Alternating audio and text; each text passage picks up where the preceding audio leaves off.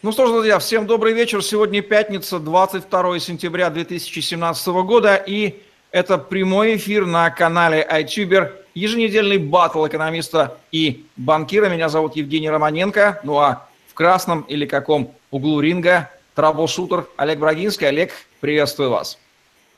Евгений, доброго вечера. Ну что же, сегодня мы, как хочется вашему покорному слуге, будем разносить или предсказывать будущее финансовой фиатной денежной системы на фоне разрождающегося криптовалютного мира. Но прежде чем мы приступим, я скажу нашим уважаемым зрителям, каких уже 16 человек в эфире, что вы можете задавать ваши вопросы в чате. Модератор Алексей передаст мне их сюда, я буду их зачитывать, мы будем отвечать. Вы также можете попасть в прямой эфир, и если пройдете в Фейсбуке по ссылочке напишите «Хочу в эфир» и пройдете фейс-контроль и попадете, зададите вопрос Олегу Брагинскому лично. Ну что же, эфир у нас идет. Давайте будем начинать. Олег, один из последних тезисов, который я позволил себе высказать в нашем разговоре, это сравнение фиатной денежной системы с старой выдохшейся клячей, которая еще пока везет, но выросла она на допингах и вот-вот рухнет. Вы, мне кажется, скептически отнеслись к подобному сравнению, сказали, что кляча это проживет еще много-много лет. Кто из нас прав? Поясните, почему вы считаете, что она не сдохнет? Кляча не сдохнет по одной простой причине. Все, что не происходит, обретает людей, которые горячо это поддерживают, энтузиастов. И пока не накопится их процентов 5 и не пройдет э, экспоненциальный рост интереса, старая система будет жить. Но учитывая, что в разных регионах страны разные интересы, разный интернет и разное знание о криптовалютах, я думаю, что фиатная денежная система в Сибири просуществует еще очень долго. Давайте мы разделим, на самом деле, криптовалюты и фиатную денежную систему, потому что, по большому счету, это феномены между собой не очень связанные, и фиатная система рукотворна, сто лет назад ее создали, криптовалюты, по большому счету, хотя тоже рукотворно в каком-то смысле, но это не к тому, что они э, обе плохие, будем сегодня разбираться. У нас есть вопрос от Михаила Функта. Доброго дня, пишет он. Можете дать комментарии по поводу уголовного дела против Бургер Кинг. А, ну это вот наезд прокуратуры за вопперкоины, который придумал Бургер Кинг. Как можно, живя в России, вести свой бизнес, связанный с криптовалютами, и не подпадать под уголовную ответственность? И в самом деле, почему любой феномен, а мы знаем и лавка-лавка, и другие тех предпринимателей, которые отчаиваются и пытаются принимать криптовалюты и анонсируют это, почему они не попадают под внимание прокуратуры. Это прокуратура такая реакция просто, да, нервная на происходящее. Если честно, я не верю в то, что прокуратура интересуется лавка-лавкой и Бургер Кингом. Если мы посмотрим на методы, которыми пользуются маркетологи и одного предприятия, и второго, с большой вероятностью это так называемый взрывной пиар. Вы просите нижайшего чина в прокуратуре, чтобы вам сделали вызов, вы заходите в прокуратуру, выходите, вас встречают 9 журналистов с разных телеканалов, и вы рассказываете многозначительно, да, прокуратура нами интересуется, и это тут же попадает в прессу. Нет, э, ни Бургер Кинг, ни Лавка-Лавка – это не те субъекты, которыми надо заниматься, и прокуратура это прекрасно понимает. Ну что же, вот так вот Олег Брагинский рассказал нам про секреты пиарщиков бизнеса, и действительно это работы. Теперь мы будем относиться к этому с изрядной долей скепсиса, как и к фиатной денежной системе. Олег, перечислите еще раз, почему вы считаете, что фиатная денежная система, ну, несмотря на ее минусы, это все-таки хорошо? Фиатная денежная система позволяет взять конкретную денежку, положить ее в карманчик или в водонепроницаемый пакетик и поменять там доллары или евро или рубли в каком-то далеком селе – долгое время еще в некоторых населенных пунктах про криптовалюту не будут знать. Мало того, каждый человек, когда хочет получить э, в магазине что-то, там молоко для детей или там бензин на заправке, он должен проявлять все-таки не только криптовалюту. К сожалению, даже пластиковые карточки в нашей стране получили пока еще не 100% распространения. То есть, к сожалению, нужен материальный носитель для денег. Это а, один из аргументов. Еще аргумент – Дело в том, что государство пока не умеет работать с другими видами валют, и поэтому, например, те, кто пытаются сделать свои фонды или на пенсию скопить в криптовалютах, у них может не получиться. Как, например, вот я с китайцами разговаривал на днях, китайцы говорят, что многим людям, которые владеют криптовалютами, которые занимаются биржами, которые являются администраторами, им запретили выезд из страны. То есть анонимность, она таки оказалась видимой. Ну что же, аргументы понятны. А давайте вернемся в годы, когда мы о криптовалютах еще ничего не знали. Ну, например, в нулевые годы, когда мы жили вот в состоянии фиатной денежной системы, и доллары, э, рублики евро были всем понятны. Как банкир, скажите честно, какие глобальные минусы вы готовы признать в этой системе? Ну, самый главный, например, это всеразрушающее, всепоглощающее, всеразъедающее, всеуничтожающее и всеограбляющее инфляция, которая является абсолютно рукотворным феноменом, потому что денежки в системе создаются монополистным центральным банком. От этого не уйдешь. А инфляция с экономической точки зрения – это банальное ограбление большинства в пользу меньшинства. Но не попрешь против этого аргумента, согласитесь? Да, я даже не буду пытаться. Я скажу больше, что есть 11 человек на планете, которые знают, а, как определить фальшивый доллар или нет. Я тоже проходил обучение, но состав этих людей не, не вхожу. То есть я знаю много признаков, но не все. И три из денежных станков находились в Америке. Один из них находился э, на арабских территориях. И эти территории были способны любое количество долларов печатать в интересах э, понятно кого. То же самое происходит и с другими государствами, которые в любую секунду включают печатный станок.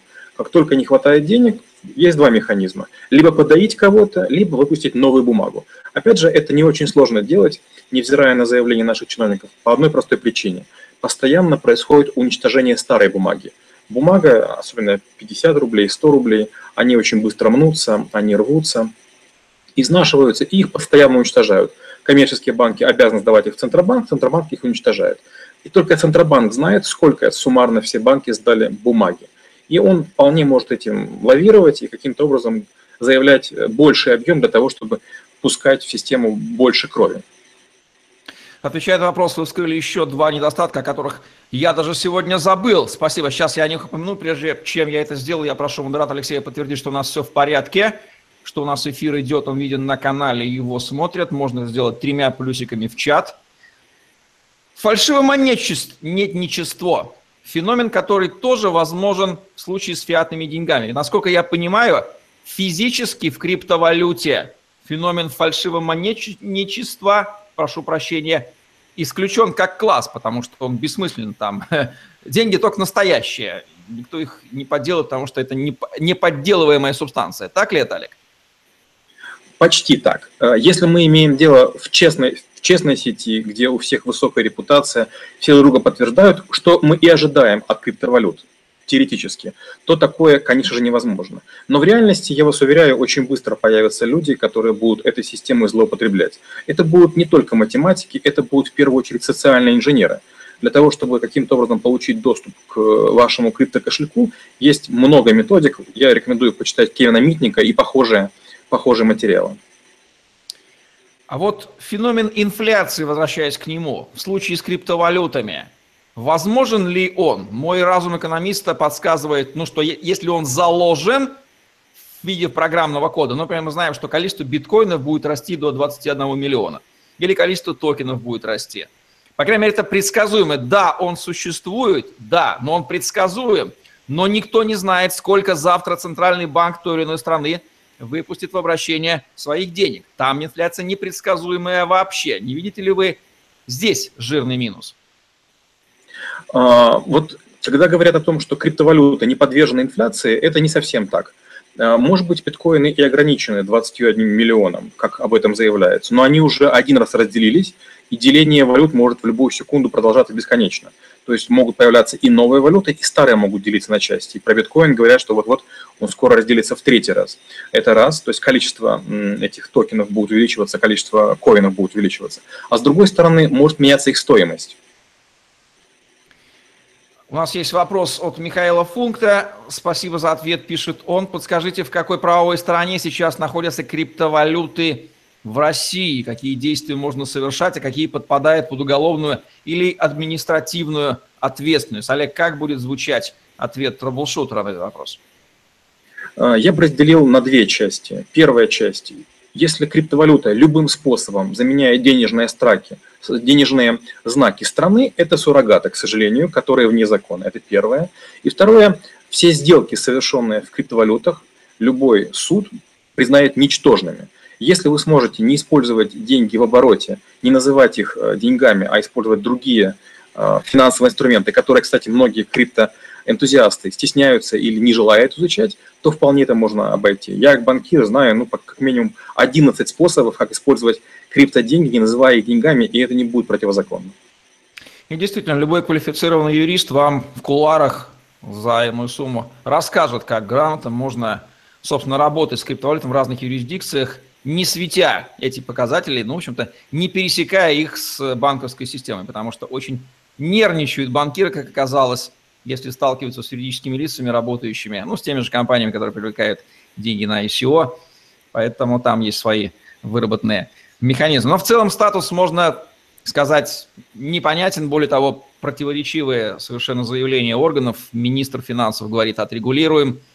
А, представители других чиновничьих сред говорят, что в регулировании не нуждаются. В общем, одно противоречие позиции и э, непонятно. Я вообще, честно говоря, как экономист не понимаю, что значит правовое регулирование криптовалют – что под этой фразой понимается? Дело в том, что есть несколько видов права. Есть право страновое, есть право территориальное, есть право межгосударственное. Понятно, что если мы говорим про криптовалюты, которые пронзают э, границы, то нужно использовать право международное. А вот тут, конечно, государство будет очень долго договариваться, и хитрее всех, конечно, поступил Китай. Я вот с китайцами разговариваю на днях, они говорят следующее, что у нас тоже была гигантская эйфория по поводу блокчейна и 2015 год в Китае был признан годом блокчейна.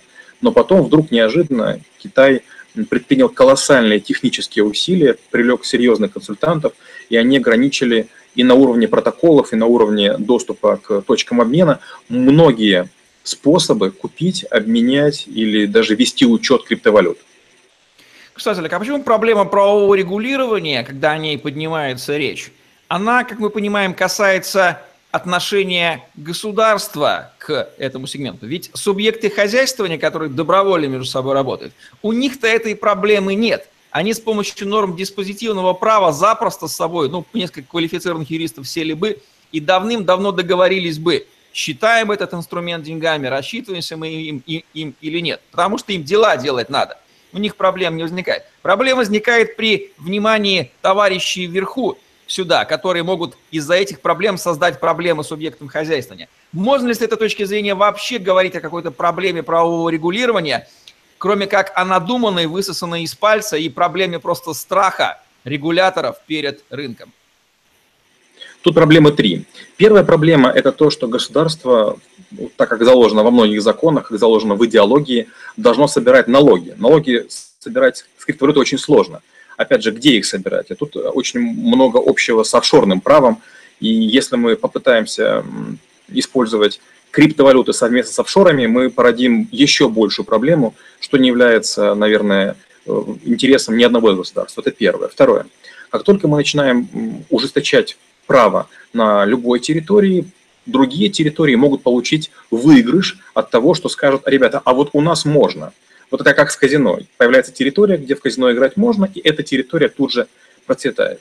И третья проблема состоит в том, что с большой вероятностью оборот криптовалют будет расти неконтролируемо. Да, все говорят, что есть много валют, эти валюты имеют определенную сложность по добыванию, да, есть доверие, но интрига в том, что постоянно идет создание новых валют. И вот эта экономика криптовалютная, она является страшной в том, что как только валют станет, не знаю, там 10, 15 или 20 тысяч, уже не останется специалистов, которые смогут с этим работать. Когда мы говорим про фиатную, там, подыхающую денежную систему, там валют около 200. И, и то мало специалистов, которые умеют с ними работать. А как только мы позволим всем делать свои криптовалюты, то любой маленький ларек сможет сделать себе валюту и скажет, а мне государство не указывает. Совершенно верно. Я как экономист не вижу в этом ничего плохого. Мы же имеем миллионы производителей разных товаров и услуг, которые конкурируют между собой. И от этого получается и рост качества, и снижение цены, ну, при отсутствии, конечно, всяких там монопольных регулирующих практик. И давным-давно доказано, что ровно та же практика применима и к деньгам. И именно монополия на деньги, то есть сокращение числа валют с 10, 20 или 100 тысяч, которые ходили бы и, надеюсь, будут ходить скоро с помощью криптомира, до 200 до страновых валют, привело к резкому ухудшению их качества. А как еще иначе бывает, когда появляется монополист, центральный банк, который штампует фиатные фантики. Ровно так и получается. Все совершенно и эта ситуация не может считаться выгодной с точки зрения пользователя товаром под названием деньги, но она крайне выгодна производителю монопольному товара под названием деньги. Он может его шпарить сколько угодно и перекладывать издержки в виде инфляции на остальных. Замечательная ситуация для них, не для нас. Вот главная претензия к фиатному миру, она же вот на поверхности лежит. Как можно ее не замечать? Ее, естественно, все замечают, все понимают, но опять же нужно понимать, что вливание денег, фиатных или любых других, в социальные проекты необходимо. Очень простой пример. Почему во многих странах, в том числе и в России, существуют такие ужасные автомобили, которые производятся гигантскими количествами. И я знал, знаю, что проводились расчеты, и оказывается, что завод Теслы и производство Теслы обходится гораздо дешевле. Но представляете, есть же многие предприятия, которые являются градообразующими. Если их закроют, хотя они не рыночные, хотя их продукция не рыночная, то целые населенные пункты вымрут. То есть, к сожалению, криптовалютная система, она является более справедливой, более честной для тех участников, которые могут ее добывать, а, обменивать и использовать. А для социально незащищенных слоев, вот представляете, мы с вами майним валюту, потому что у нас с вами есть компьютеры. А что будут делать, скажем, а, дети в домах? А что будут делать престарелые? Получается, мы будем богатеть, а они не будут. Но если довести эту логику, я понимаю, куда вы ведете, я понимаю, почему вы работаете с этой реальной ситуацией. Да, она такова, но если это было бы хорошо, тогда нужно вернуться в состояние Северной Кореи и, в принципе, ликвидировать любые частно-предпринимательские вещи и нагрузить всех тяжелой физической работой. Все будут заняты, все города будут функционировать, будут производиться никому не нужный товар. Ну, в общем, возвращаемся во времена СССР полностью плановой экономики, и зато все пределы и будущее у всех предсказуемо. Так же было уже, и так не сработало. Я скажу даже больше. Я считаю, что по-прежнему так и продолжает э, происходить.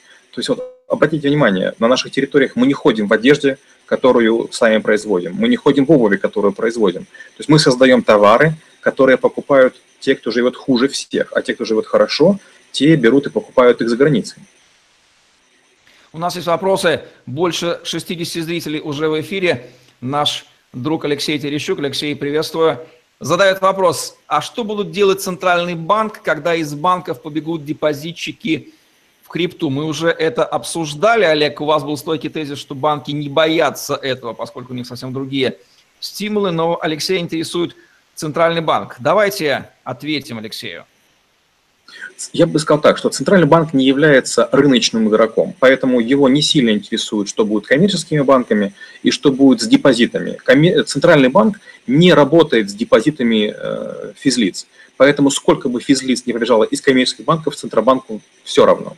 Это первая часть ответа. Вторая часть ответа. А, Центробанк, если держит на своем казначействе какие-то деньги, это, как правило, бюджетные деньги.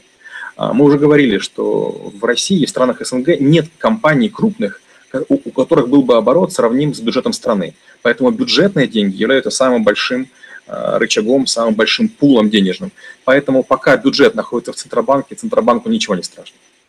Ну что же, крипторынок вряд ли угрожает действительно базе фондирования. Пока у государства есть печатный станок, то по большому счету Центральному банку наплевать, будут те или иные банки фондироваться депозитами или сдохнут, и лицензию он у них запросто может забрать в общем, как-то вот папа к своим детям, внукам относится по-разному совершенно. Евгений Лутовинов или Лутовинов, прошу прощения, если неправильно пишу фамилию, спрашивает, если криптовалюту смогут регулировать, то как это может выглядеть? Кто будет ее регулировать? Банки, а ведь действительно вопрос, как, как и кто, вот в чем будет техническая сторона регуляции, в чем будет выражаться это самое регулирование, Олег? Регулирование должно быть несколько. Первое, самое важное регулирование – это определение, а, насколько благонадежен а, тот механизм, инструмент, пул людей, организация, которая выпускает валюты. Вот сегодня нам ничто не стоит сделать iTuber Coin. Через 4 месяца и за определенную сумму мы их запросто запустим. Есть под ними что-то или нет, очень долго никто не узнает. Первая проблема – это вопрос репутации. Когда мы имеем дело расчетами между людей, дебетовыми расчетами, эта проблема не является. Ну, например, мы хотим дать денег какому-то стартапу или кредит какому-то предприятию. И вот тут-то возникает вопрос, а можем ли мы дать? А вдруг нам досрочные деньги вернут? Это же тоже для банка большая проблема. Если вы дали кредит, вы ожидаете, что вам какими-то долями возвращать. Но досрочный возврат, возникает у вас проблема избыточного ресурса, вам нужно дальше перераспределять. А, то есть первая – это репутация. Вторая вещь – это обменные курсы. Необходимо будет договариваться, как они будут меняться, из-за чего. Скажем, уже неоднократно бывало и в Нью-Йорке, и в Москве, и в других а, городах. Как только какая-то, какой-то из активов пробивает потолок – или начинается ненормальная активность, вырубают биржу на всякий случай, потому что никто не понимает, что происходит. Это вторая беда. И третья беда – регуляция нужна для того, чтобы понимать хотя бы примерная соразмерность капитала. Ведь теоретически, если какая-то страна, скажем, та же Япония или Финляндия, которую вы упоминали, создает благоприятные условия для криптовалют, туда может ринуться такой объем денег, что обратно никто его не сможет ни вывести, ни вывести. То есть у вас деньги физически будут, только воспользоваться им вы им не можете. Я вот в Украине проработал 11 лет, и я помню очень хорошо историю. Нацбанк издает инструкцию, что деньги нельзя снять из банкомата выше определенной суммы. И вы будете хоть сколько угодно богаты, вы с ними сделать ничего не можете. Ни свою страну вернуть, ни обкэшить, ничего. Деньги есть, а воспользоваться нельзя. Та же самая Северная Корея. Ну так вот разве подобная регуляция, когда писулька Нацбанка может запросто заблокировать любой нормальный оборот, не является ли жирнейшим аргументом в пользу криптовалют, где не может быть никакой регуляции, там, там нельзя заблокировать оборот, нельзя заблокировать транзакцию от кошелька на кошелек. Это даже, этого даже не видно, и хорошо, что не видно. А, я отвечу, и многим это не понравится. Я помню ситуацию, когда я в Украине работал, и я был в торговом центре Метроград, это в центре под Крещатиком. И там я был с э, неким человеком, у которого карточка не сработала – я как банкир свою карточку достал и говорю, моя точно сработает. Оказалось, что моя карточка тоже не сработала, потому что какой-то экскаваторщик на Западной Украине своим ковшом перерыл некий провод. И оказалось, что вся страна не может использовать пластиковые карточки. Нам всем кажется, что интернет – это соединение каждый с каждым. Но давно инженеров победили люди, которые занимаются оптимизацией. Интернет, к сожалению, это звезда, то есть многие провода идут через одни и те же точки. И в любую секунду любая страна может взять и обрубить эти, э, эти линии, и ничего не пройдет. Или поставить фаерволы, сквозь которые какие-то потоки не будут проходить. И если вы думаете, это не так, я вас разочарую. Я на своих многих устройствах, и на iPad, и на Android устройстве, и на своем ноутбуке использую разные VPN. Потому что, скажем, в Китае нет Гугла, Корее тоже кое-чего нет. В России многие сайты украинские не видны, в Украине многие не видны российские. Просто вы мало с этим сталкиваетесь, и вам кажется, что интернет, он всепроникающий. Это далеко не так. Ну что ж, если отключат интернет, отрубят, это нанесет удар по всем без исключения, и по фиатной денежной системе, и по крипто. Здесь они в этом плане уравнены. МЛСН.ру задает вопрос, насколько вероятно, что в 2018 году снова будет финансовый кризис, и что будет в таком случае с рынком криптовалюты. Вопрос из двух частей. Ну, давайте, Олег, про кризисы и про рынок криптовалюты по отдельности. Нужно понять, что кризисы на, на наших территориях предсказывать почти невозможно. Это, экономи... это не экономические понятия, а политические. Как только власть не может или не хочет сдерживать какие-то барьеры, она открывает краник и нас всех топит дешевый, дешевым рублем или дешевой гривной или чем-то еще. Поэтому будет ли кризис? Высока вероятность, потому что уже начинают национальные валюты дешеветь. Это первое. Второе, политическое нагнетение идет. Не знаю, видели ли вы, я просто нахожусь в другой части света, тут э, всех просто на уши подняло, потому что э, Морган Фриман взял и выступил э, с заявлением очень необычным. Если хотите, поищите в интернет. Он заявил, что главный враг Америки это Путин, и с ним нужно бороться, и сейчас там какое-то нагнетение идет очень серьезное, не знаю, чем закончится, но вполне возможно, что будет новый виток санкций, новое расследование, кого-то в чем-то ограничат, и это, конечно же, э, не, не приводит к тому, что улучшаются товаропотоки или обмен денежных масс. А, я не думаю, что кризис каким-либо образом застроит криптовалюты. Криптовалюты и так шаткие. Любая новость, любой слух, не дай бог смерть кого-нибудь на крипторынке и так их может обрушить. Я бы говорил так, что пока еще криптовалюты не дошли до состояния, где могут быть зрелые кризисы.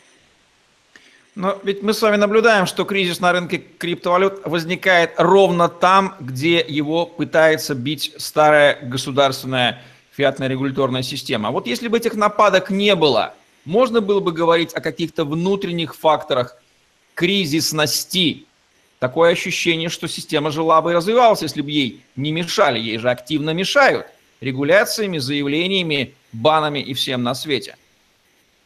А, справедливое замечание, но не совсем. Объясню почему. Получается, уже прошло чуть ли не 9 лет, как появился блокчейн. И криптовалютам, если не ошибаюсь, уже 8 лет.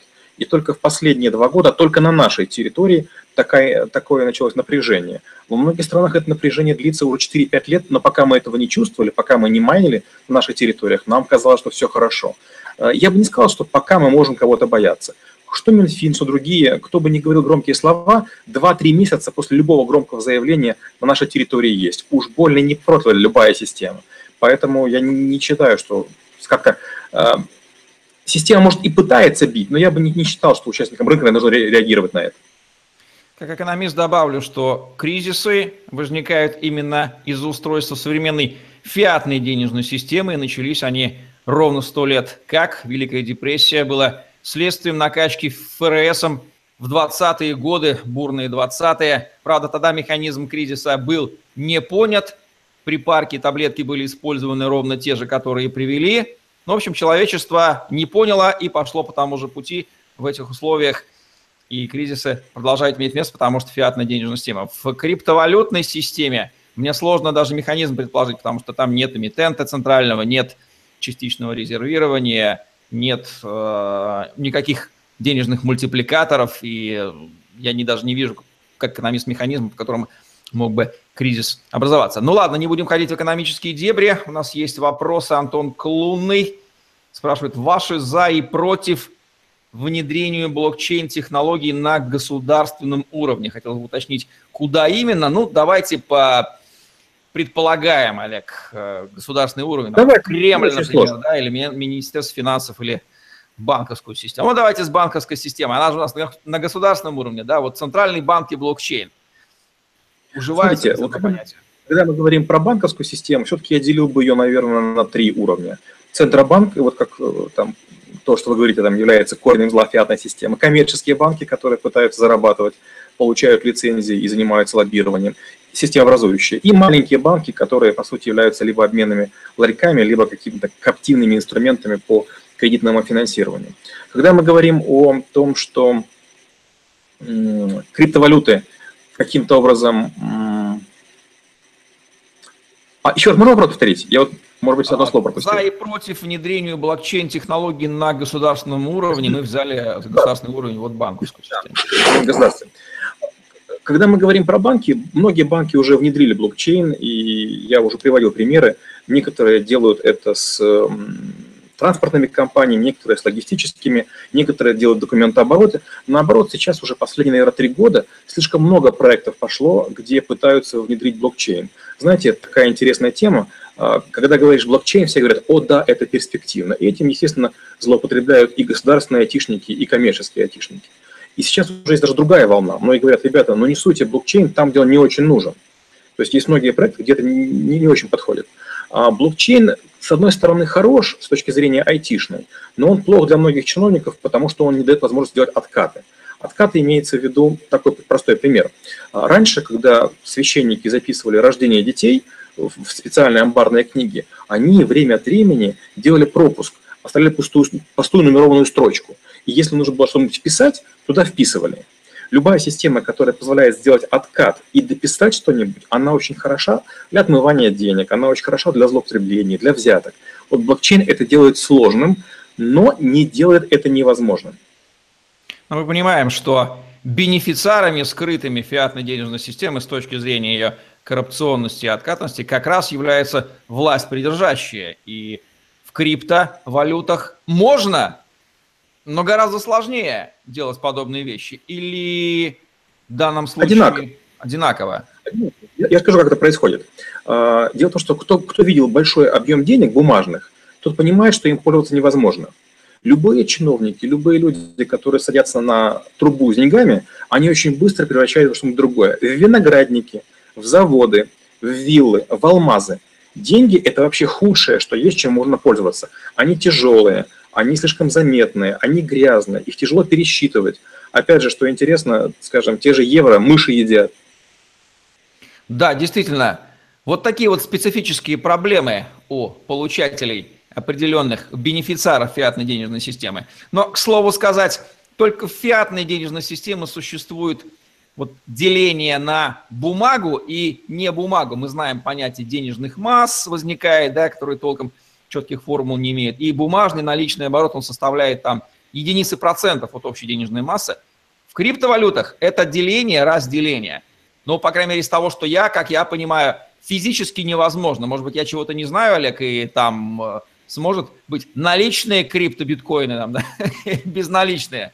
Или это уже фантастика? Я, я глубоко уверен в том, что рано или поздно придется вопрос инфляции для криптовалют решать. Я думаю, что могут появиться алмазные коины, еще какие-нибудь, вот как, как было с золотом. Сначала золото физически лежало на полках, потом сделали виртуальное золото, ну, потом дошли уже там до того, что, как правильно многие говорят криптовалютчики, что слишком много выпущено золота банковского, столько недобыто. Это, конечно, не так, но в этом доля правды есть. То же самое и здесь. В чем опасность криптовалюты? Представьте, вы являетесь человеком, у которого есть миллион э, в биткоинах, долларов я у вас беру кредит в биткоинах, и потом я его вам верну в момент, когда биткоины будут почти ничего не стоить. Очень простой вопрос. Вы согласитесь их взять или нет? Ну, если контракт будет заключен так, то это будет неизбежно, по крайней мере. Что взято, то и возвращено. Договор займа. Да, это с точки зрения закона, с точки зрения справедливости так. А вот хотели бы ли мы, чтобы какие-то сделки были в убыток? Наверное, не хотели бы. И вот тут как раз и вот без регулирования пока не обойтись. Ну, известно, что в, при условиях инфляции всегда выигрывает кредитор, проигрывает должник, в условиях дефляции наоборот. Поэтому кредиторы, а самыми большими кредиторами всех времен и народов является государство, особенно за последние сто лет, крайне заинтересованы в том, чтобы их долги, номинированные в их национальной валюте, обесценивались максимально. Так что прямого бенефициара инфляции мы здесь называем четко и указываем ровно на того, кто и создает, собственно, учетную денежную единицу, в которой собственные долги выражает. Как же они удобно, блин, устроились? У нас есть вопросы. Иван Бабко спрашивает, есть ли какая-то информация, о чем думает наше правительство насчет криптовалют, как будут регулировать. У вас перекликается с тем уже, что мы говорили выше. Олег, ну давайте еще раз, какие конкретные факты, а, что у них там вообще в головах, вот, вот куда пойдет эта государственная машина? Кто там, какая башня, куда лезет, по вашим данным? Самый большой дискутируемый вопрос – это делать крипторубль или нет. И понятно, что Набибулина против этого, потому что это решает ее монополия. То есть кроме государственной монополии, центробанковской монополии, правительственной монополии, еще есть монополии конкретных чиновников. Так она, по сути, человек, отвечающий за э, валютные денежные потоки в том или ином виде. И поэтому, если для других людей, даже для Минфина, возможно, было бы интересно иметь крипторубль, то для Центробанка это не очень интересно. Поэтому один из важнейших вопросов, делать ли крипторубль или нет. И тут тоже интересно, три коллектива а, уже занимаются разработкой и потенциально там теоретически могут там, через полгода объявить, что уже готово. А с другой стороны, вот так же, как и карта МИР, которая была запущена в пику другим платежным системам, вроде как есть, но вроде как не сильно работает. Мне очень интересно, а как этот крипторубль, инициатива о котором идет с самого верха, будет уживаться с фиатным рублем? Не является ли сам факт размышления о нем признанием того, что надо, ребята, сваливать от нашей трещащей по швам фиатной денежной системы? Или они каким-то образом собираются устроить их конкуренцию, соревнования в кошельках наших сограждан?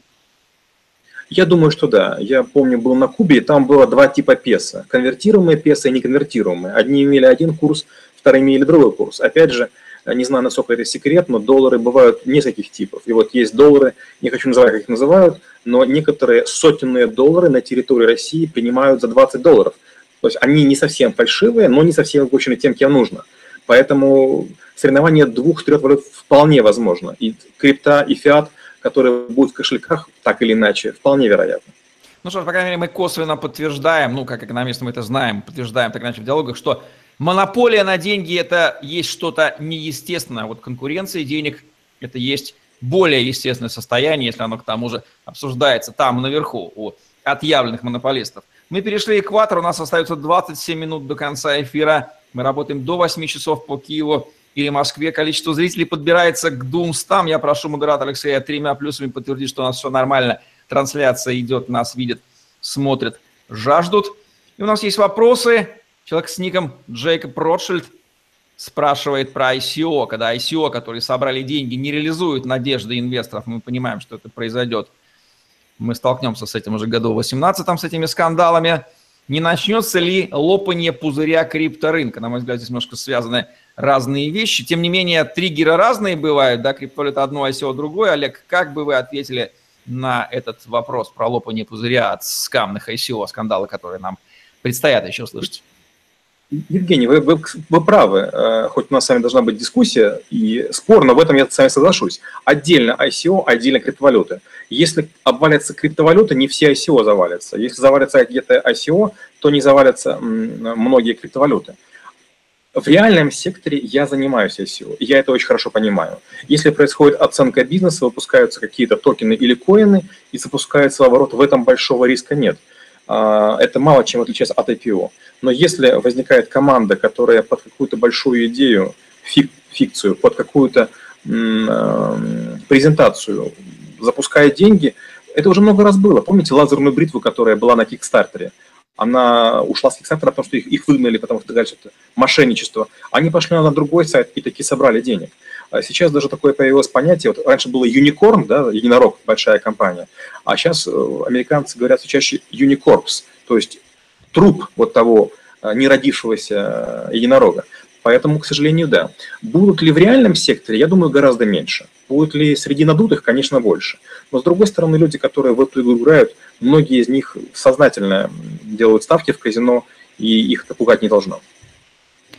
Мы перевалили отметку в 210 зрителей. Спасибо вам, наши уважаемые зрители. Мы для вас делаем подобное. Шоу Алексей Терещук спрашивает, реально ли вытеснение криптовалютами рынка микрокредитования в странах, где высокие процентные ставки и жесткое регулирование. Вопрос крайне справедливый. Такие стартапы делаются. И, скорее всего, здесь конкуренция традиционная банковская система да будет испытывать от рынка P2P кредитования. Что вы думаете, Олег? Я расскажу два примера. Первый пример, я был в Африке, есть такая страна Малави, очень маленькая африканская страна. Там, кстати, озеро уникальное, в котором очень много видов пресноводных рыб. Так вот, в аэропорту перед вами лежат, лежат три стопки денег. И если вы коренной житель, вы можете получить одну сумму, вторую или третью. Там совершенно были гигантские займы. Но на многих пропускных пунктах стоят специальные люди, которые проверяют, у вас долги есть или нет. А, много есть систем, в том числе и банковская, скажем, альфовская система поток, где могут э, физлицы давать деньги юрлицам. То есть peer-to-peer кредиты, конечно же, будут. Будут ли они конкурировать с микрофинансовыми организациями? Я бы сказал иначе. А, скорее всего, и банки, и эти организации на вооружение возьмут из этих систем самое лучшее. Поймите, люди, которые деньги делают из воздуха постоянно, они могут нанять сильнейших специалистов, и они день и ночь думают о том, как бы не погибнуть. Пока криптовалютчики поодиночке где-то по углам себе манят, эти уже наверняка имеют много стратегий, как это использовать. Кстати, тем, кто занимается кредитованием, не все ли им равно, собственно, чем кредитовать, какой валютой, криптой, фиатом, или есть э, некие ограничения? Нет, нет, нет, нет. Дело в том, что те, кто занимаются кредитом, они должны знать несколько вещей. Первое – это обменный курс. Второе – уровень потенциальных потерь. И третье – количество денег, которое нужно будет откупиться, если с ними какая-то будет проблема. Ну и четвертое, собственно, кредитная масса, которую нужно запустить на свой рынок. Вопрос от Димы Синчукова прямо по вашим кейсам, о которых вы регулярно упоминаете. Как вы можете прокомментировать идею токенизации реальных промышленных секторов экономики? Вот как раз этот кейс, когда на ICO выходит завод, который к блокчейну имеет мало отношения.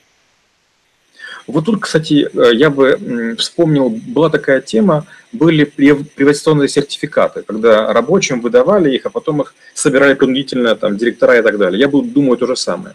Если предприятие не является инновационным, если оно не хай-тековское, то, то для него токенизация закончится плохо. Людям пальцы пообрубают, я утрирую, позажимают в двери и пособирают токены, это закончится нехорошо. Не Михаил Функ спрашивает, Олег Евгений, какое будущее криптовалют, если мы не найдем широкого применения этим деньгам? Ну, кто мы? Рынок, мы же это рынок, рынок найдет. Ведь, по сути, сейчас мало кто покупает что-то за криптовалюту. Я бы ответил, ну да, сейчас мало кто, но потом будет больше, ликвидности будет больше, поэтому будущее, как у молодого ягненка, как я сравнил его, весьма интересное, то есть силы будет только накапливаться, а мы лишь поможем. Олег сказал, что 5% должно начать пользоваться, чтобы будущее было более-менее не печальным. Олег, что вы скажете насчет будущего криптовалют? Вот сейчас без будущего фиатной системы. Я твердо верю, что криптовалюты так или иначе в нашу жизнь войдут.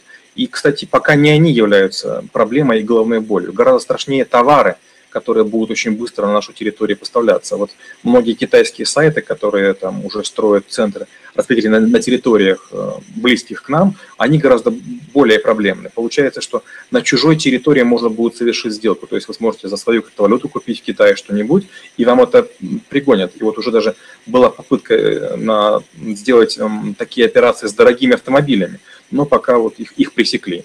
Я глубоко верю в то, что криптовалюты в нашу жизнь так или иначе войдут.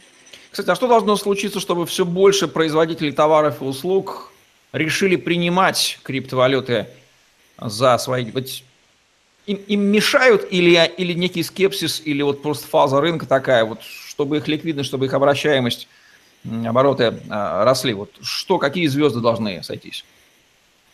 Смотрите, как только государство дает зеленый свет любой технологии, в нее тут же ныряют все бизнесмены – Школьникам рекомендуют вечерами смотреть телевизор, определенные каналы, а утром приходить и рассказывать детям наподобие политинформации, что говорили по центральному телевидению. И вы, как родители, можете этого не хотеть, но это требует в школе. То же самое, крупнейшие бизнесмены, они осторожно спрашивают Кремль и другие всякие структуры государственные, ребята, а можно мы с биткоином? А им говорят, ни в коем случае, вот только вздумайте, мы к вам тут же придем.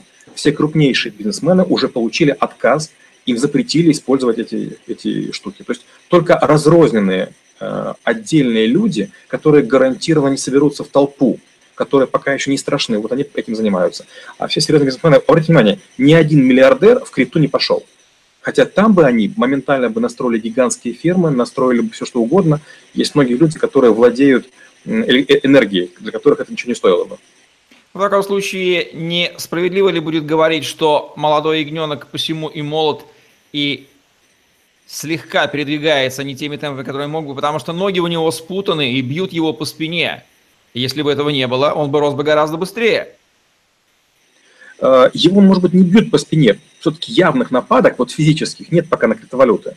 Э, ягненка оттесняют от травки зеленой, которые он могут пощипать и развиться. То есть не создаются благоприятные условия, при которых криптовалюта получила бы более широкое распространение. А опять же, надо понимать, что вот криптовалютчики считают, что их главная проблема – это банки. Нет, ребята, ваша главная проблема – это компании, которые занимаются Форексом, это компании, которые занимаются логистикой, это компании, которые занимаются транспортными документами. Вот это те, и, и переводом денег из страны в страну, там, золотая крона и похожее. Вот эти игроки потеряют рынок. Еще разочек, банкиры будут зарабатывать на любой валюте, для них ничего не изменится. А есть многие компании, для которых это, собственно, бизнес. Кстати, вот инфраструктура. У меня есть такая гипотеза, что банкиры же понимают, что центральный банк, как папа вот этого аллегории применю снова, это, конечно, хорошо, но папа может кинуть нас. И дальше мы, как сыновья папы, будем, начнем драться. И кому-то из нас придется умереть, а кому-то выживать. Потому что от ресурсов в виде фиатных денег – бесконечно, ну, условно бесконечно создаваемых сверху при определенных условиях, его больше не существует. И нам нужно будет жестко конкурировать с, на финансовом между собой. Инфраструктурный технологический банк с точки зрения IT-системы в первую очередь, он легко может перейти с учетов транзакций в фиате на учет транзакций в чем угодно, в криптовалютах. Это зависит от размера страны. Если мы говорим про, скажем, Украину, страна, в которой один часовой пояс, это вообще не проблема. Если мы говорим про Россию, для России тяжеловато. Обратите внимание, даже Сбербанк, крупнейший банк России, он по федеральным округам расположен. По очень простой причине. Время в правотах уже имеет значение, когда мы имеем миллионы транзакций. И поэтому было решено сделать несколько но некоторые банки среднего размера, которые находятся в одном-двух округах, они спокойно переходят. Ну, конечно, не за ночь, но недель пять вполне можно перевести. Я говорю, большинство банков уже используют блокчейн. Не криптовалюты, а именно блокчейн. Мне не очень понятна роль банка как центра для криптовалюты. А зачем он вообще нужен, если я могу кому надо передать в две секунды? Вот какую роль играет банк? Он сбережения в криптовалюте будет аккумулировать и кредитовать кого-то в криптовалюте? Или что он будет делать? Евгений, отличный вопрос. Я попытаюсь ответить. Вот есть такая система, называется поток. Это когда мы с вами и еще там, допустим, 200 людей, которые с нами в эфире, мы скидываемся деньгами, неважно какими, фиатными или криптой, создаем миллион долларов и приходим и говорим банк, под какие проценты ты можешь нам их дать, взять. Банк говорит, я могу взять их под 20% у вас, вам верну 20%, а я прокредитую под 30% юрлица предприятия. Но я возьму часть денег, эти 10%, за то, что мои люди их оценят. Как только я говорю, мы имеем работу в дебетовом поле, у нас проблем нет. Проблемы сейчас с кредитами. Как только начинаются люди или компании, которые взяли у нас деньги и не вернули, вот тут нам нужен регулятор. Кто заберет имущество, кто все распродаст, кто будет искать. Ну, представляете, допустим, там, если 500 криптовалютчиков скинутся деньгами, они с потом друг другом не договорятся, кто кому когда должен что-то, что вернуть, когда кто-нибудь из тех, кому они дали, денег не вернет. Зертик Зерт спрашивает, кстати, у нас 240 почти человек в эфире. Расскажите подробнее про 100-долларовые купюры, которые принимают за 20 долларов, и про слухи то, что 30% долларовой массы – это северокорейские подделки, которые официально ходят по миру. Олег, что вы как специалист знаете об этих интересных фактах? А, я неоднократно по разным причинам проходил обучение. Я обучался ценным бумагам, я обучался валютам специальным и, другим э, специальным штукам. И есть специальные такие книги, называются атласы или журналы банкнот, где их много разных применяется. И у меня неоднократно были такие ситуации, когда я имел дело со сверхновыми деньгами, появлялся на некоторой территории, и там было вплоть до задержания, все что угодно. Когда мы говорим, например, про территорию СНГ, я знаю 7 видов долларов, которые, которые формально сотни не равна сотне американской. Но я бы не хотел в этом эфире об этом говорить.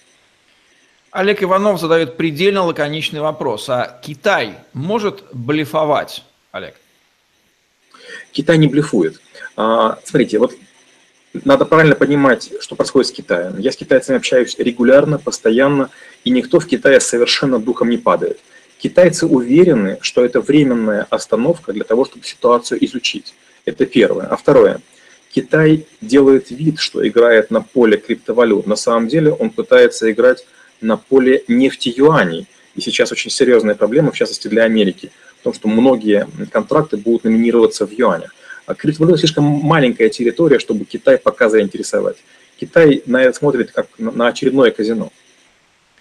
Андрей Гориславко спрашивает, что плохого, если в мире будет биткоин, рассматривая его именно как цифровое золото, постоянно осмысляя его реальную стоимость для общества. Ведь второго шанса не будет, если сейчас это остановить. Вопрос с философским подтекстом. Олег, вам слово. Три части ответа. Первое. А, ну вот так нельзя упаднически говорить, если не будет биткоина, не будет ничего. Неправда. Если, не дай бог, биткоин исчезнет, или эфириум, или другой какой-то, ночью будет пятая или десятая валюта. Смотрите, это данность. То есть то, что криптовалюты так или иначе будут использоваться, это 100%. Вопрос, будут ли они обналичиваться в деньги на территории каждой страны, это каждая страна будет решать.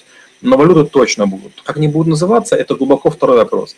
Мы же с Евгением о чем говорим? Не то, что плохие там эфириум или плохие биткоины. Мы говорим о том, что не увлекайтесь неизвестными валютами. Валюты с максимальной капитализацией, с максимальной понятностью для вас, они, наверное, менее рискованные. А если есть какие-то там, не знаю, бананокоины, ну, я бы не рисковал. Соглашусь с Олегом, дополню. Дело не в том, будет или не будет биткоин или бананокоин или какой-то иной рисковый криптоактив и не крипто, любой актив. Проблема в том, будет ли монополия на деньги – которые, в условиях которых мы родились и живем, и которая сейчас трещит по швам, фиатной денежной системы.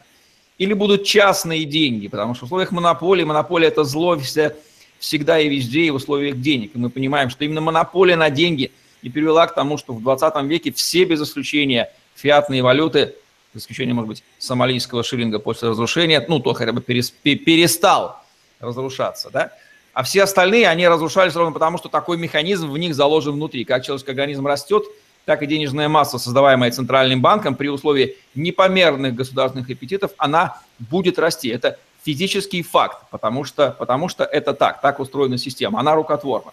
Поэтому все валюты саморазрушаются, потому что монополия. Так вот, как раз появление любой конкурентной валюты, пусть плохой, пусть слабой, пусть непонятной, пусть странной, этот факт это факт этой монополии, наносящий ущерб, он обнажает его десятикратно. То есть перед монополией вырастает множество сразу кривых зеркал в виде биткоина, лайткоина и прочих, в которых все это уродство видно не только им самим, они-то о нем знают, а видно и остальным. Конечно же, это их будет раздражать. Когда старая, простите, 60-летняя тетка окажется в комнате среди зеркал, в которых все ее э, телеса, значит, будут видны, конечно же, ей будет неуютно там себя чувствовать, потому что зеркала, потому что все это отражает. А так без зеркала она этого не видела, ей все говорили комплименты, ей жилось хорошо. Вот такой вот, может быть, упрощенческий, но пример. А особенно, когда в этой комнате присутствует молодая красивая девушка, да еще на фоне зеркал. Да еще и люди, которые смотрят и на тетку, и на зеркала, и на девушку. Простите за аналогию, да, но она родилась очень иллюстративно. У нас есть вопросы, 260 зрителей почти в эфире. Фэт Резерв. Ну, привет, Фэт, как говорится, жив еще курилка. Будет ли финансовая перезагрузка в ближайшие годы? Что вы имеете в виду, уточните, но зададим вопрос Олегу. Да, я планирую, я пытаюсь это сделать. Понятно, что количество денег, которое есть в стране, оно, к сожалению, запредельное. И опять же, в чем проблема? В том, что многие деньги, которые центробанки заливают в систему, они вымываются. А, я долгое время, когда был банкиром, я был удивлен, что есть прямо целые города людей, которые чуть ли не каждое утро к банкомату бегают и проверяют состояние баланса. То есть есть люди, которые настолько не верят даже фиатной системе, что вынимают из, из банков деньги и хранят под, под матрасами. И у государства есть серьезнейшие проблемы, связанные с тем, что никто точно не понимает, сколько бумажных денег находится где угодно. То есть они могут быть зарыты, они могут быть закопаны и так далее. То есть, да, финансовая перегрузка серьезно обсуждается. Не знаю, будет ли это 2018 год, но я неоднократно в кулуарах об этом слышал. И здесь мы подчеркиваем еще один жирнейший недостаток, мы уже примерно еще расскажем. Никто, даже сам хозяин денег, вроде бы казалось, не знает, сколько он их наплодил. В случае с криптовалютами этой проблемы не просто нет, а мы точно знаем до доли, сколько каждого токена существует и кто их штампует и с какими темпами. Здесь хотя бы даже в инфляции прозрачность наблюдается, и мы можем запросто сбежать из одной в другую. Нас не заставляет пользоваться биткоином, нас не заставляет пользоваться какими-то токенами, держать их пошел, сбросил. Ну, элементарная конкуренция. Нас не заставляет покупать какой-то товар. В случае с фиатными деньгами, к сожалению, нас заставляет ими пользоваться. Любая попытка их избежать, она либо крайне затруднена, ну, либо делается невозможно. Такое казино, в которое нас заставляют играть, я уже такое сравнение приводил, заставляют играть, и при этом мы знаем, что оно выигрывает, но мы не можем не перевыбрать казино, или не можем в него не играть, потому что под дулами автомата. Вот такое, в таком вот казино фиатом мы живем. Степан Степанович, любитель криптовалюты IOTA, спрашивает, что вы думаете, Олег, про IOTA крипту? Уже создана ассоциация интернета вещей. Есть ли будущее в этой сфере? Олег, вы здесь больше специалист. Три вопроса. По поводу IOTA. Я слышал, что такое IOTA. Мало того, после того, как меня закритиковали, что я не знаю такую якобы известную валюту, я почитал, посмотрел. Э, я спокойно к этому отношусь. То есть никаких комментариев дать не могу, потому что, ну, мне кажется, она ничем не лучше, ничем не хуже. Если мы говорим про интернет-ассоциацию, да, я уже говорил, называться будет РАКБ, Российская ассоциация криптовалют. Она уже почти создана и скоро э, там, издаст свои первые документы. Там уже идет серьезная свалка, там уже идет серьезная драка, там уже люди друга ненавидят и матерятся друг по отношению к другу. И, кстати, ассоциация пока занимает очень такую проправительственную, неприятно проправительственную линию, и пока с ней сейчас очень тяжело. Я боюсь, что там уровень ссоры будет такой, что нас будут разнимать, наверное, все-таки уже на самом высоком верху. Это если мы говорим про ассоциацию. И третий вопрос какой был? А, есть ли будущее в сфере интернета вещей? Ваша тема. Да, да, да. У меня есть много статей по этой теме. У нас с вами были подкасты по интернету вещей. Эта тема двигается абсолютно, и все больше и больше автопроизводителей. Вот недавно там Audi показывал новые технологии, э, где автомобиль делает некоторые операции сам за себя. А Nike двигается в сторону оборудования. Ну и Starbucks тоже двигает. Да, да, да, двигается все. У нас остается 7 минут до конца эфира. 259 зрителей присутствуют на трансляции. ZertXZ, спасибо за ваши комплименты. И за вашу благодарность, эфир за ведущему и гостю. Очень познавательная информация. Я не просто скажу познавательная, она уникальная, потому что те мысли, те знания, которые есть да, в соприкосновении с ними, ну, такой дискуссии вы в случае с Олегом Брагинским вы, могу предложить, нигде не можете наблюдать в этой жизни, Олег. Если это не так, то подтвердите, либо опровергните. Так, вопрос от Джейкоба Ротшильда. Есть слухи, что биткоин придумала PayPal мафия. Есть ли доля правды в этом, Олег? Что вы знаете об этом? А, нет, я не могу это не подтвердить по одной простой причине. Никто не знает, кто придумал биткоин. Есть много слухов. Э, нужно ли это PayPal мафии? Не уверен. Я объясню почему. PayPal это все-таки гигантский бизнес. Я с ним соприкасался еще, наверное, на начале 2000-х. Нужно ли это им? Думаю, что нет. Все-таки еще многие системы подобного типа, PayPal, Swift, MasterCard и Visa, они столько еще гребут денег, что они пока Наверное, они посматривают на криптовалюту, но стоит ли им делать свою, не уверен. Может быть, кто-нибудь в частном порядке делает, в это я верю. Но вряд ли эти большие организации этим занимаются.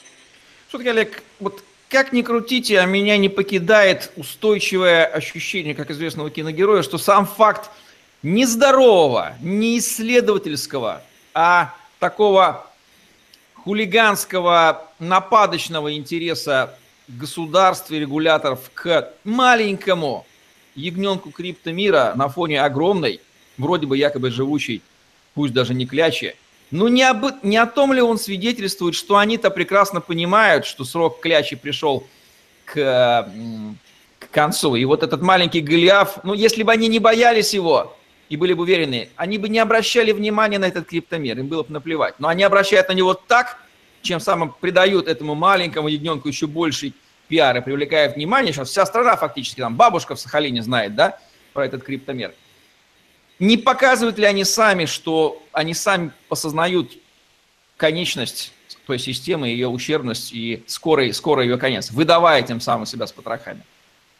Я эту, я эту гипотезу протестировал. С вашей легкой руки я тоже подхватил ее, понес в известные коридоры, но на меня посмотрели как, как на придурка, сказали, да нет, послушай, на нашу долю бумаги хватит крипта интересует нас только частным образом, а будет это полезно государству нет, каждый нас по отдельности мало касается.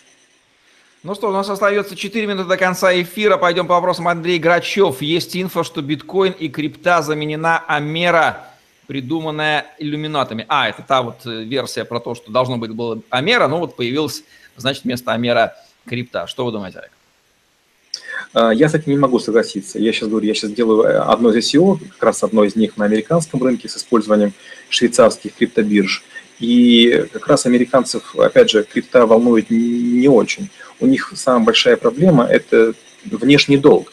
У них даже такая некрасивая есть такая ассоциация. Они говорят, представляете, вот ваш, ваш дом постепенно наполняется дерьмом. Ну, так, знаете, долг фиатный. Америки как государства. И вы вместо того, чтобы это дерьмо откачивать куда-нибудь, вы просто делаете стены дома выше, чтобы вас по самую крышу не затопило. И в этом дерьме плаваете. Америка все-таки больше заинтересована в том, чтобы сдуть свой фиатный долг.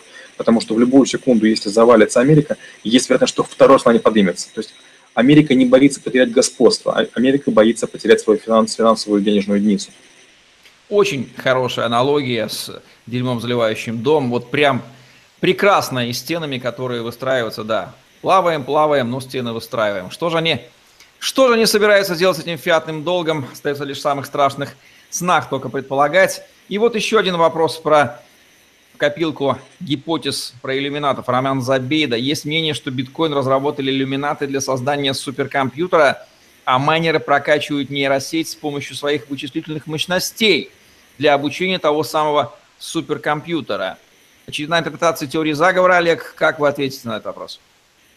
Я к этому спокойно отношусь. Я, одна из моих первых специальностей – это искусственный интеллект, и давно мы занимались тем, что работали с процессорами. Люди, у которых есть обычные компьютеры или, или даже домашние фермы, слишком преувеличивают их возможности. Крей, который считает погоду, даже у МММ был свой Крей, машина, которая считала там какие-то операции. Есть риск процессора. Опять же, ну представьте, какие мощности есть у производителей железа, у производителей видеокарт.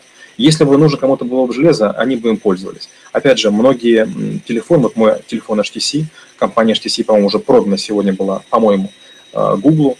А, в телефонах HTC есть такая прямо называется Power to Go, то есть вы в любую секунду можете отдать мощность своего смартфона на, на просчет чего угодно. Такие же вещи есть во многих других системах операционных. То есть это наука, это старая тема. Я скажу больше. Было такое время, когда только появились капчи. Капчи – это когда вас просто говорит, что вы не робот. И даже ходила такая гипотеза, что таким образом пытаются расшифровать плохо отсканированные книги. А потом оказалось, что это всего лишь борьба с роботами. То есть я бы не искал а, в черной э, комнате черную кошку, вдруг там ее все-таки нет.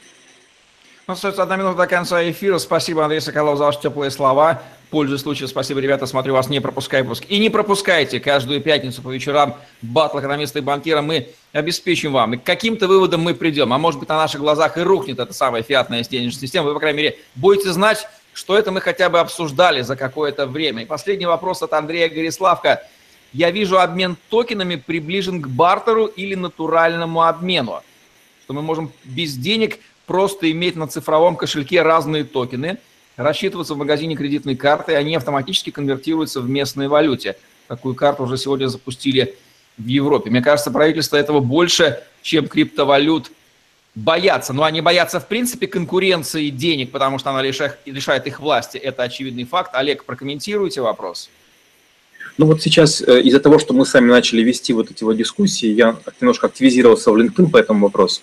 И я как раз на днях переписывался с немцами, которые как раз говорят, что на территории Германии как раз к криптовалютам очень осторожно.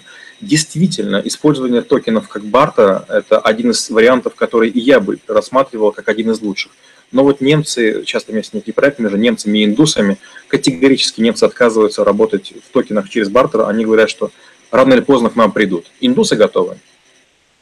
Ну что же, мы будем завершать наш сегодняшний прямой эфир, в котором мы попытались понять, в каком состоянии находится денежная фиатная система и кем на ее фоне выглядит молодой ягненок криптомира. Живут, развиваются они по разным законам, и всяко приходится за взаимодействие. Старая система или мешает, или не помогает новой, ну а новая развивается в этих условиях. Ну а мы за этим всем следим и рассказываем вам каждую пятницу в прямом эфире на канале iTuber о том, что происходит, и вместе с вами ищем ответ на вопросы. Я благодарю всех наших зрителей, которые задавали сегодня замечательные вопросы. Я благодарю модератора Алексея, который помогал вести прямой эфир. Я благодарю Олега Брагинского, который, несмотря на отпуск и удаление от а, нас достаточное, нашел время, силы и желание, главное желание. Оцените желание эксперта помогать и нести знания По-моему, это мессианское, это очень здорово. Олег, огромное спасибо. До следующей пятницы, уважаемые друзья, в пятницу по пятницам в 19 часов в прямом эфире на канале iTuber мы будем с вами следить за развитием криптомира, его перипетиями и помогать ему в этом. Удачи вам, до новых встреч и оставайтесь на канале iTuber каждый день. Новый, уникальный, интереснейший контент, анонсы, комментарии, интервью с экспертами, масса, масса всего самого интересного по криптовалютам из голов практиков, и мы реально хотим стать лучшим каналом в Рунете по криптовалютам. Помогайте нам в этом, рассказывайте о нас и смотрите нас, участвуйте в нашей жизни. Всем удачи, всем пока. Спасибо и до встречи через неделю.